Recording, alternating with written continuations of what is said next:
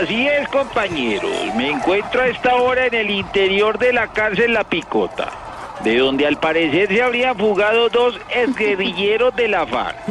Vine a inspeccionar cómo estaban las condiciones de seguridad en este lugar y solo les digo que me metí a hacer la nota y los guardianes ni cuenta se dieron.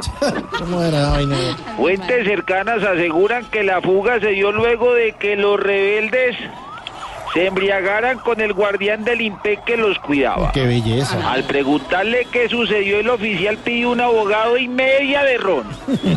El ojo de la tarde logró ubicarlo aquí en la misma celda donde sigue la rumba. Vamos a entrevistarlo. Oficial, usted fue el que dejó volar a los reclusos por estar bebiendo. ¿No le preocupa su trabajo? No, no, papito. A mí que me va a preocupar el trabajo, hermano.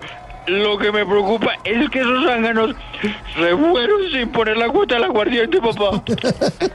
Es increíble lo Increíble. que pasa acá. Sí. Esto fue el ojo de la tarde. Lo que pasa mientras yo duermo.